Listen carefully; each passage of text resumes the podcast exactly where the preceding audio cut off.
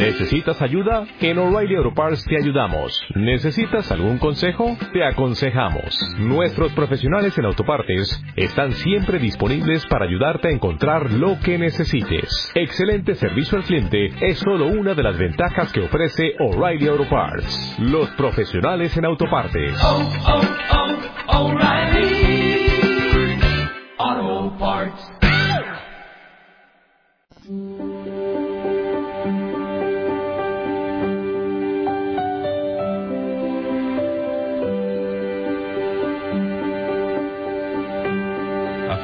Siglo XIX, diversos estados sureños todavía lamían eh, sus heridas después del conflicto fratricida que acabó con la vida de más de 700.000 seres humanos en los Estados Unidos de América. En 1865 nacía una nación fuerte y decidida a avanzar con eh, determinación por los designios de la historia. Año de 1880 vino al mundo una mujer que asombraría al planeta. Su nombre Helen Keller. Ocurrió en un pequeño pueblo de Alabama, del norte de Alabama. Su nombre era Tuscumbia, una localidad de apenas dos mil almas y llena de colorido, envuelta por el colorido de sus campos pródigos, fértiles y unas montañas magníficas, bellísimas. Por tanto, escenarios, paisajes muy coloristas. Gentes eh, campesinas, gentes dedicadas a las tareas del campo. Y entre esos eh, pobladores se encontraba el matrimonio Keller. Un matrimonio de origen suizo que había llegado largo tiempo atrás a aquella zona y que ahora intentaba pues eh, prosperar mientras que se ganaban la vida en oficios tan variados como los de la prensa. El patriarca Arthur Keller se casó en segundas nupcias con Kate Adams, una mujer 20 años menor que él, pero absolutamente enamorada. Arthur ya había tenido un matrimonio anterior, del, del cual pues, habían nacido dos hijos, James y Simpson. Pero ahora había iniciado una nueva vida junto a Kate y esa vida mejoró ostensiblemente con la llegada de una niña, a la que pusieron por nombre Helen. Era un bebé muy lindo, hermoso. Una niña absolutamente vital, llena de entusiasmo y con muchas ganas por vivir y por saber que había más allá de las colinas. El matrimonio Keller se las prometía muy felices. Eh, Arthur lo había pasado realmente mal. En vano era uno de los perdedores de aquella guerra civil que había quedado atrás hace 15 años. Había sido coronel de los sudistas, de los confederados. Había participado en batallas como la de Vicksburg. Y en esta familia había tradición sureña, tradición confederada, porque el padre de Kate había sido general de brigada, también de los sureños. Kate eh, provenía de Memphis, Bien, pues en, Tuscumbia empezaron a, mejorar esa vida y Helen eh, pues hacía pensar que, aquello sería gozoso.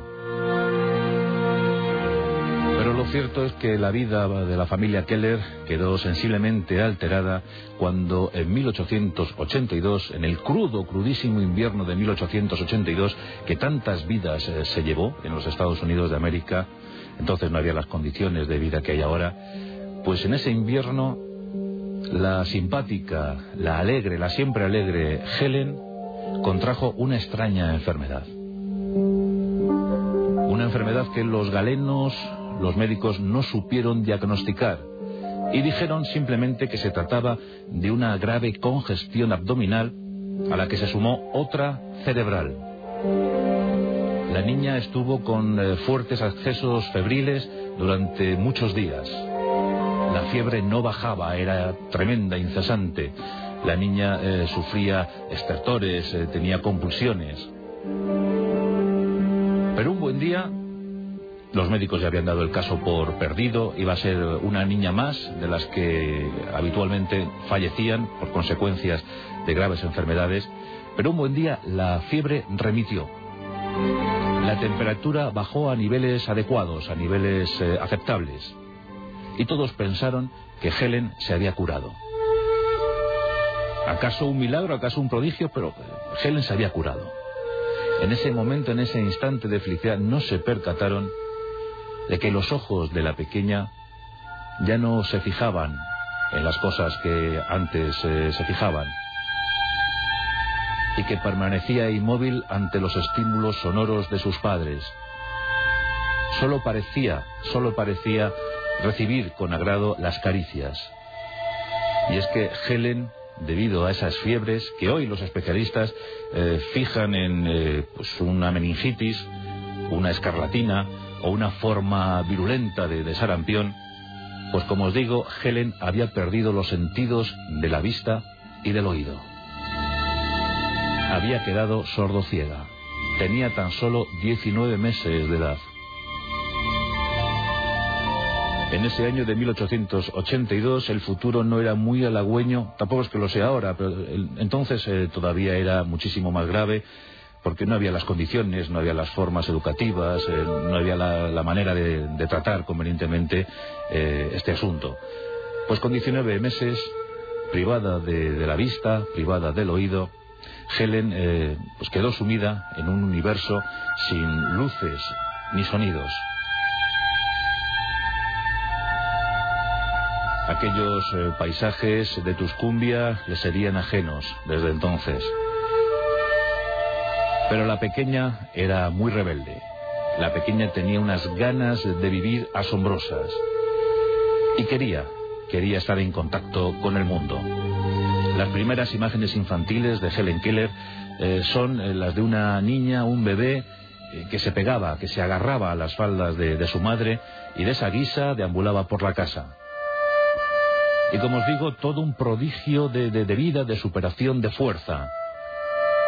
Con esos años, dos, tres, cuatro años, sus primeros años infantiles, pues eh, consiguió generar por sí misma 60 signos, 60 posturas corporales que la ponían en contacto con lo que ella deseaba en ese momento.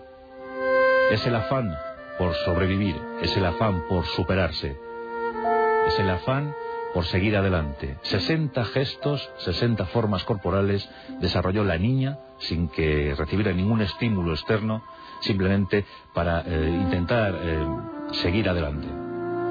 Los padres eh, querían que su hija tuviese lo mejor posible en esas peculiares circunstancias. Y contemplaban, asombrados, cómo cada vez que llegaba la primavera, Helen salía al jardín familiar y mediante eh, referencias olfativas emanadas de las flores eh, primaverales, sabía en qué mm, lugar, en qué situación estaba exactamente del jardín. Por eso se desenvolvía con soltura. Cada vez que llegaba la primavera la niña sonreía mucho más. Pero ciega y sorda, ¿qué futuro le podía esperar?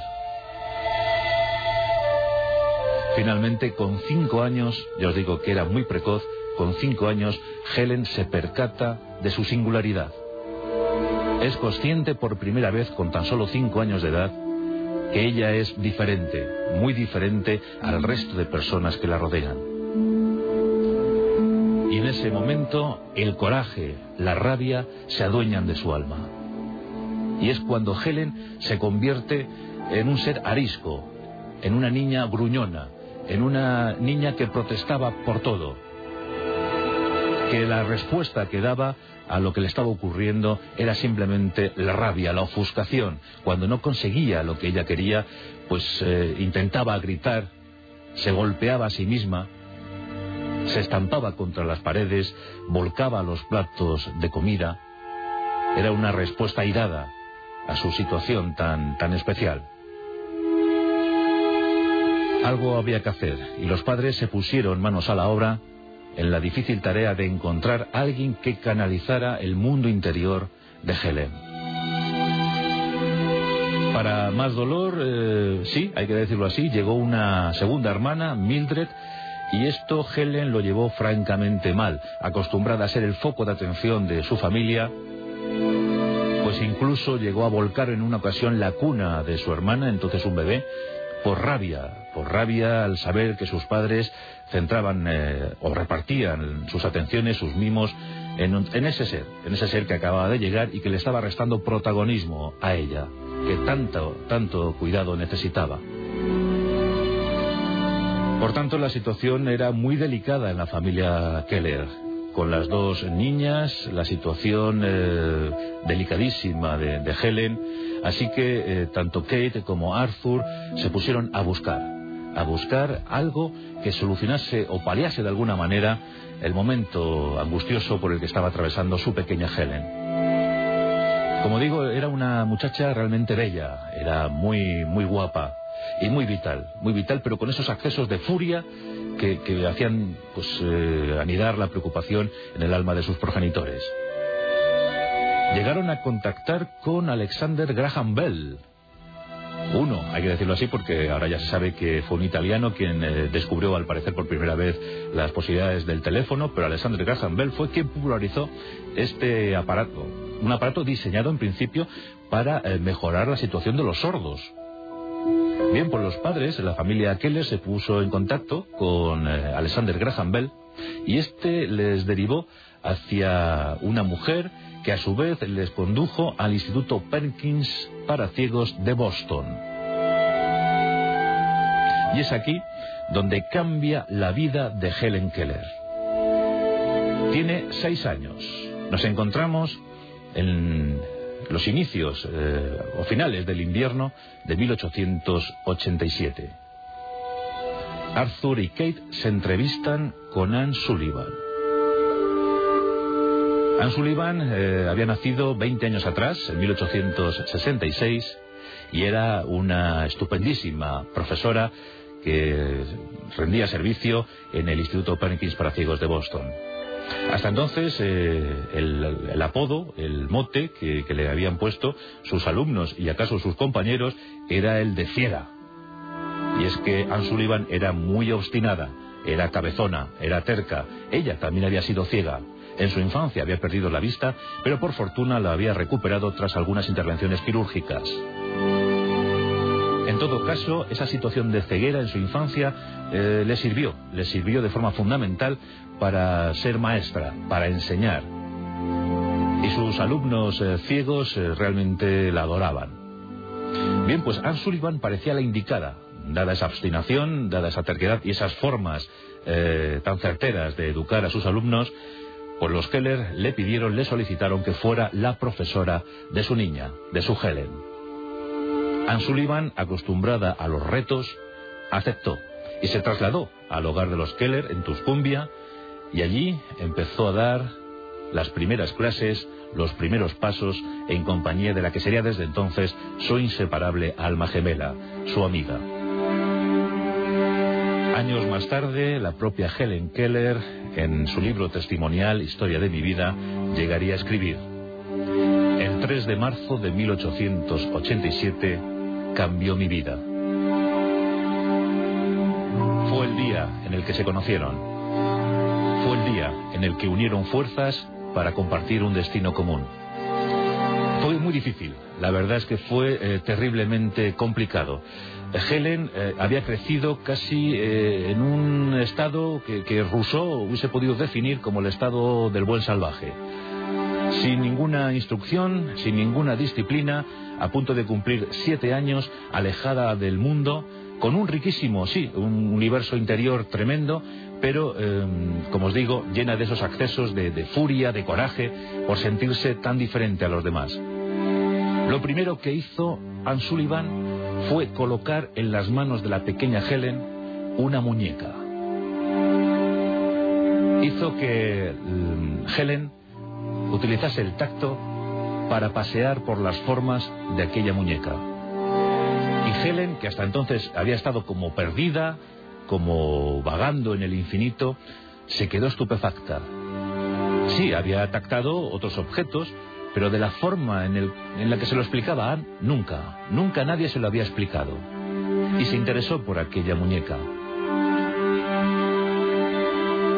Los pasos fueron parsimoniosos, lentos, muy lentos, la educación fue muy difícil, pero Anne eh, fue poco a poco llenando a Helen de signos, signos provenientes del lenguaje manual. Uno tras otro.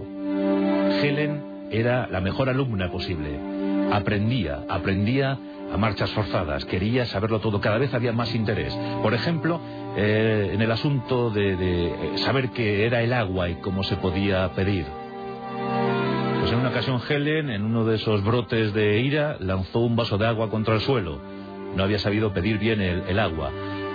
Anne eh, cogió, asió a Helen de, su ropa y se la llevó al jardín para enseñarle que el agua caía de una fuente y colocó la mano de Helen en el líquido elemento. Helen aprendió de inmediato que el agua estaba ahí y aprendió a pedir el agua mediante lenguaje manual. Fue un gran avance y Anne se sintió orgullosa. Y del agua se pasó a la fuente, y de la fuente al jardín, y de ahí a la valla del exterior, y de ahí a saber cómo podía ser una montaña mediante una maqueta. Y poco a poco Helen, Helen, ya quiso hablar porque hasta entonces, en su condición de sordociega, había sido imposible eh, aprender el lenguaje, el lenguaje sonoro. Pero Anne le colocaba la mano en la garganta y provocaba que Helen supiera cómo eran esas vibraciones.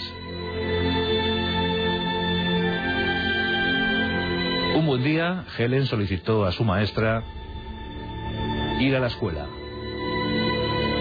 mediante los signos eh, manuales, mediante gestos, interpeló a su profesora y le dijo que realmente le apetecería muchísimo ir a la escuela en las mismas condiciones que el resto de los alumnos. No fue a un colegio especial, el Cambridge College eh, acogió a la joven Helen, pero eso sí, con una condición, y es que Anne Sullivan se sentase junto a ella en el mismo pupitre. De esa manera podía interpretar, podía traducir el mensaje del profesor, la lección del profesor, a las manos de su alumna. Los resultados académicos fueron asombrosos. Helen tenía un cociente intelectual altísimo, muy elevado. Y claro, pues eh, poco a poco fueron llegando esas mejoras en su instrucción académica. Desde los 16 años, desde 1896, Helen no paró, no quiso parar. Se preparó para el lenguaje sonoro y en tan solo un mes, un mes de pues, eh, certeras indicaciones de Anne Sullivan, Helen pronunciaba sus primeras palabras. Y una de esas primeras palabras fue Macy. Macy era el nombre cariñoso que se le daba a Anne Sullivan. Ese era el mote, ese era el nombre cariñoso que se le daba en la familia. Y Helen pues quiso que una de sus primeras palabras en esta tierra fuera Macy. Realmente se lo debía casi todo. El hecho de Helen Keller empezó a recorrer determinados territorios. La gente empezó a saber que había una muchacha que se sobreponía a las peores adversidades para eh, dar su mensaje, su mensaje de integración social, su mensaje de superación para las personas discapacitadas. Y juntas eh, iniciaron un camino glorioso. El Instituto Perkins para Ciegos creó una máquina de escribir que se podía escribir en ella mediante el lenguaje braille, lenguaje braille para, de lectura y escritura para ciegos. Y como era previsible, Helen Keller escribió su primera obra. Ocurrió en 1902. Se llamaba Historia de mi vida. En ella reflejaba sus, primeras, eh, sus primeros pasos en este mundo, su conocimiento de Anne Sullivan, su homenaje a Anne Sullivan, también el cariño hacia sus padres, hacia Tuscumbia y todo lo, lo de portentoso que le había ocurrido hasta entonces. Tenía 22 años. Helen Keller aprendió francés alemán y hasta latín. En efecto, aprendió también latín. Y a esa primera obra llegaron otras, eh, todas testimoniales. Eh, se convirtió en una gran filósofa, la verdad es que eh, se, graduó con todos los reconocimientos. Y no estuvo ajena a las cosas que ocurrían en ese mundo exterior, del que había estado privada durante algunos años. Junto a Anne Sullivan caminó por diferentes universidades que las reclamaban para que dejaran patente su semilla de solidaridad. Y así llegamos a 1916. Helen Keller tiene 36 años. Y también, también tuvo tiempo para el amor. Conoció el amor. Eh, era un joven eh, muy apuesto, muy guapo, que, bueno, pues eh, hasta entonces Helen había estado sumamente custodiada, protegida por sus padres, por su secretaria personal, Polly Thompson, una mujer indiscutible en su vida.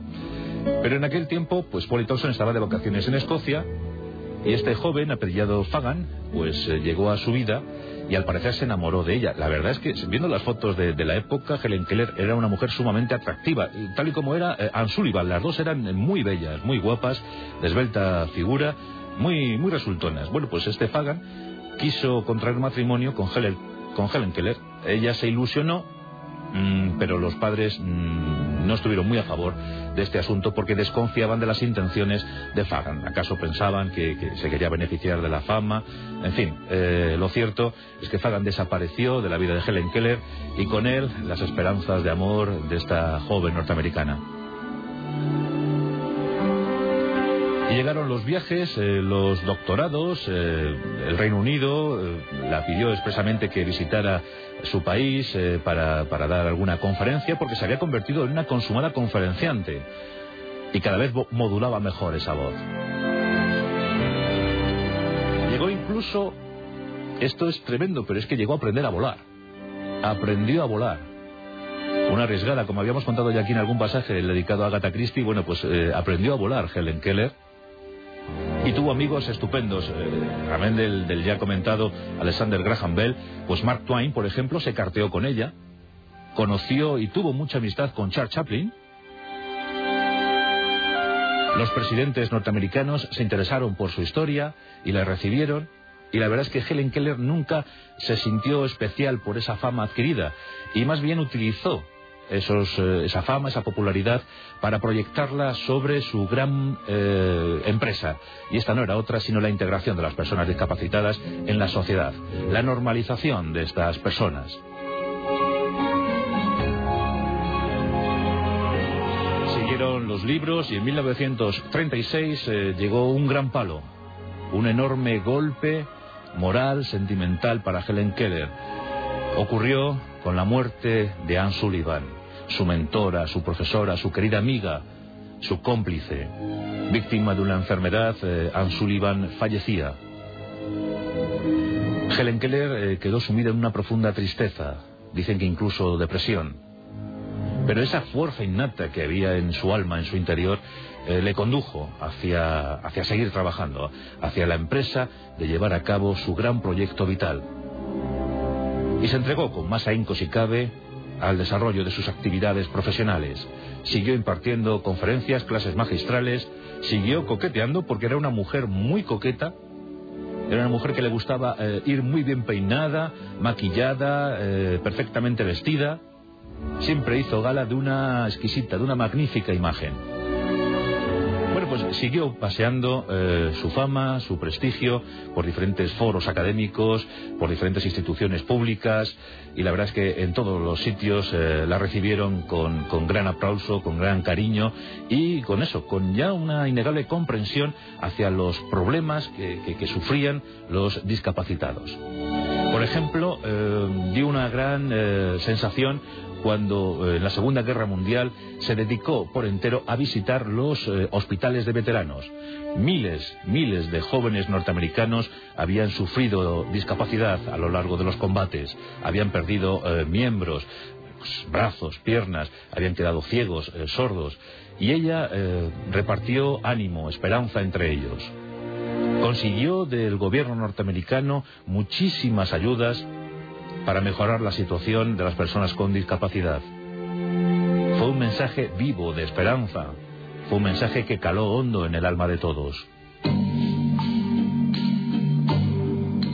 También llegó una especie de reconocimiento cinematográfico cuando en 1962 la película El milagro de Anna Sullivan, que no era otro sino Helen Keller, llegó a las pantallas. Anne Bancroft y Patsy Duck, la verdad es que eh, bordaron los dos personajes, el de Anne Sullivan y el de Helen Keller, y esa película eh, mereció todos los premios. Incluso las protagonistas recibieron el Oscar en ese año 1962. El milagro de Anna Sullivan yo creo que es una de las películas más difundidas de la historia y todos hemos visto tal o cual versión. Incluso una de las protagonistas de aquella serie, La Casa de la Pradera, eh, Melissa Gilbert, pues llegó a hacer una versión sobre el milagro de Anna Sullivan.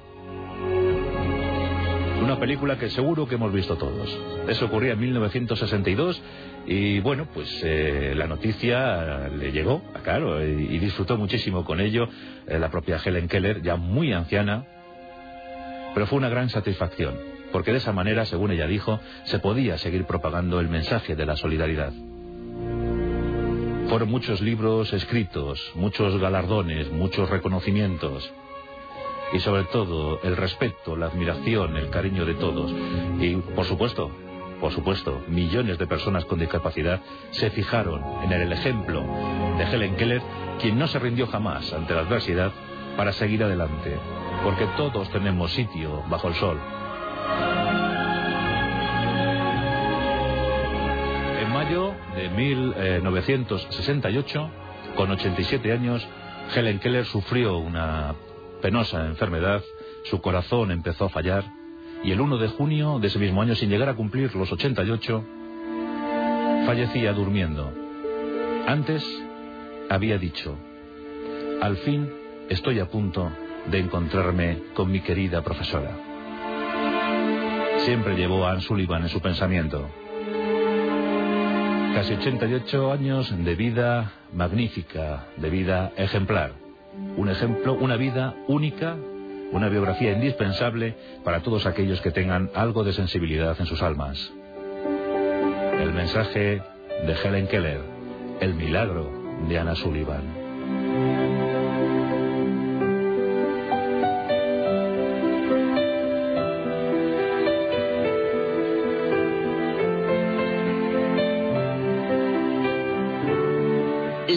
De los Vientos, con Juan Antonio Cebrián, en Onda Cero.